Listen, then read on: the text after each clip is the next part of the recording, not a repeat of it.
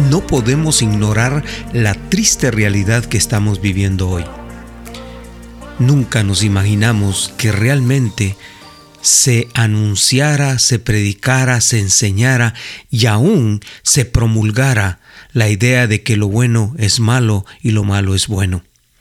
Dice las escrituras en el libro de Mateo capítulo 24 que revela todo lo que va a suceder antes del fin. Dice, muchos tropezarán entonces y se entregarán unos a otros y unos a otros se aborrecerán. Esa es la triste realidad que estamos viviendo hoy. Muchas personas no les importa la vida de los demás. Es más todavía y más profundo y más delicada la situación que muchos padres ya no se preocupan por sus hijos que vivan como quieran. Hoy les damos entretenimiento a granel, los desviamos del propósito por el cual fueron creados y no les importa qué efectos puedan tener la diversión que se le da a sus hijos con tal de que los dejen tranquilos.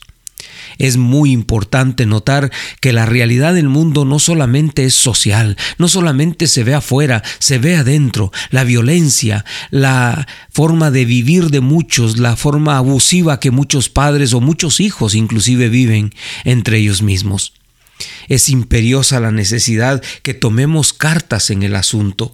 Dice la escritura, mas el que persevere hasta el fin, éste será salvo. Está hablando de vivir en los valores y en los principios de la palabra de Dios que ahora escasean por donde quiera no es lo que, eh, lo que importa ahora, no es lo que está sucediendo realmente en el mundo, sino lo que importa ahora es cuál es mi actitud ante la situación que estamos viviendo en este mundo, cuál es la acción que vamos a tomar, qué es lo que yo necesito hacer para salir adelante. Este es un desafío y vale la pena, se lo dejo en sus manos. Por favor, reflexione. Es imperativo tomar acción. Es imperativo pensar cómo darle salida a esta situación, empezando en mi casa, no tratando de cambiar al mundo, porque el mundo es tan difícil que lo podamos cambiar, pero nuestra casa es más probable si le ponemos atención. Que Dios lo bendiga en su tarea.